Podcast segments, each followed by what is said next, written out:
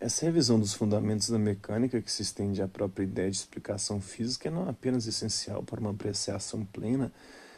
da situação na teoria atômica, como cria também um novo cenário para a discussão dos problemas da vida em sua relação com a física. Isso não significa de modo algum que encontremos nos fenômenos atômicos características que exibam uma semelhança mais estreita com as propriedades dos organismos vivos do que os efeitos físicos corriqueiros. À primeira vista, o caráter essencialmente estatístico da mecânica atômica pareceria até mesmo entrar em conflito com a organização esplendidamente refinada dos seres vivos.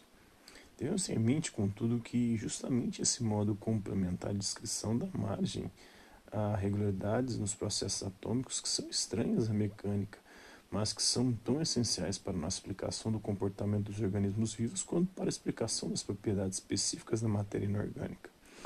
Assim, na assimilação de carbono pelas plantas,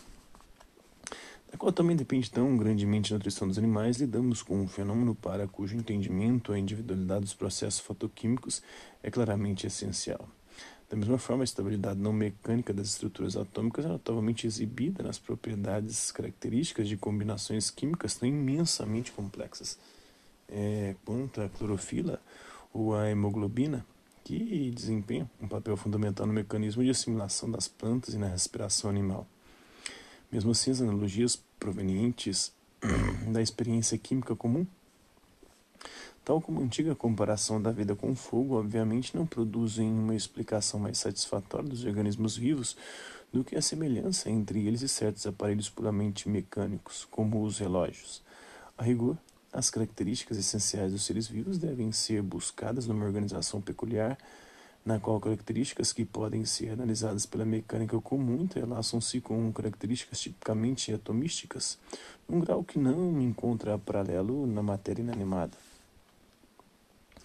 Uma ilustração instrutiva do grau a que essa organização se desenvolve é exibida pela construção e função do olho, para cuja investigação a simplicidade dos fenômenos luminosos foi também de extrema utilidade. Não preciso entrar em detalhes aqui, mas quero apenas lembrar-lhes como a oftalmologia nos revelou as propriedades ideais do olho humano como instrumento óptico.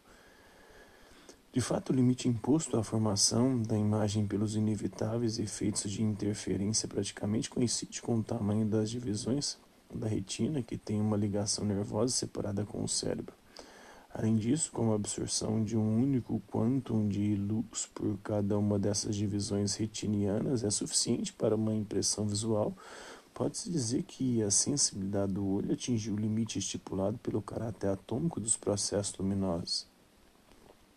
A eficiência do olho nesses dois aspectos é, na verdade, idêntica à obtida por um bom telescópio ou microscópio é, ligado a um amplificador adequado, de modo a tornar observáveis os processos individuais. É verdade que, com esses instrumentos,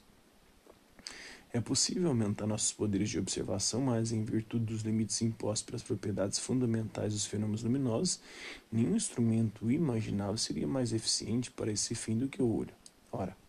esse refinamento ideal do olho, reconhecido pelo recente desenvolvimento da física, sugere que também outros órgãos, quer sirvam para a recepção de informações do meio ambiente, quer para a reação às impressões sensoriais, possam exibir uma semelhante adaptação à sua finalidade, que também, nesses casos, o aspecto de individualidade simbolizado pelo quanto de ação seja de importância decisiva no contexto de algum mecanismo amplificador.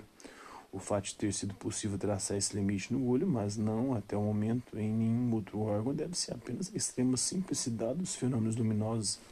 a que nos referimos anteriormente.